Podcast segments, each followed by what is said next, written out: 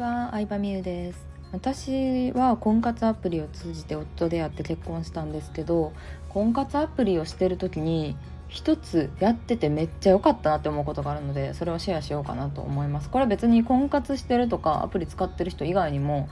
まあ、参考になるかなと思うのでそれはですね、えー、例えば婚活アプリで会って食事とか行くじゃないですか。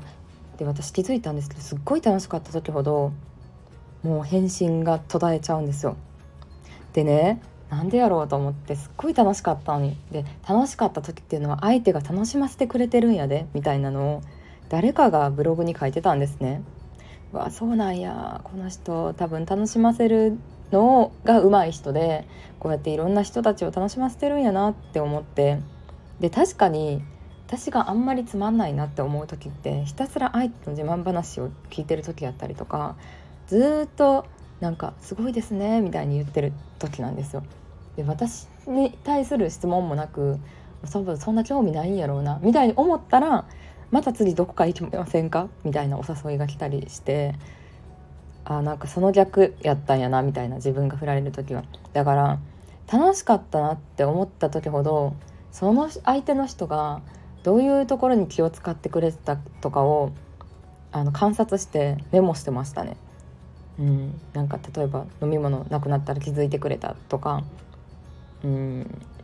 うん、なんかそういう感じ？どういう話を聞き出してくれたか？質問してくれたかとかをメモしてて。で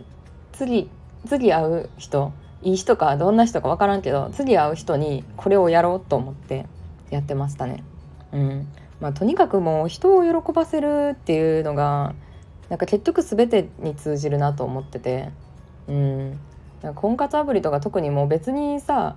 なんか会う約束したら良くても悪くてもなんか微妙やったらまた次会わんかったらいいだけやしいいなと思ったらまあ向こうのねどう思ったかにもよりますけどうんだからなんか結局相手を楽しませるしかないんやなってその時に思ったっていうのが私の中では結構大きかったかなって思います。なのでなかなかいい人いいなっていう視点というよりかはうんとにかくもう楽しんでもらってからの話というか、うん、だってそもそもさ相手にとって自分の見た目とかタイプじゃないこともあるわけじゃないですか。だからなんかしょうがないなって思うけど性格とかその場の雰囲気話の流れとかはもうその日に変えれることやからなんかそれだけはなんか楽しませようっていうのは思ってましたね。はいまあそんな感じで。いやでもねたまにいんのよ本当に。なんかアプリのさいいねランキングでも上位にいる人ですごいさ話うまい人。うわこの人モテるやろうなみたいな。うんね。でも楽しいじゃないのよねあれって。楽しませてくれてんのよね。別にさその婚活じゃなくてもさ普通の飲み会とかなんか女子同性同士でも思うもん。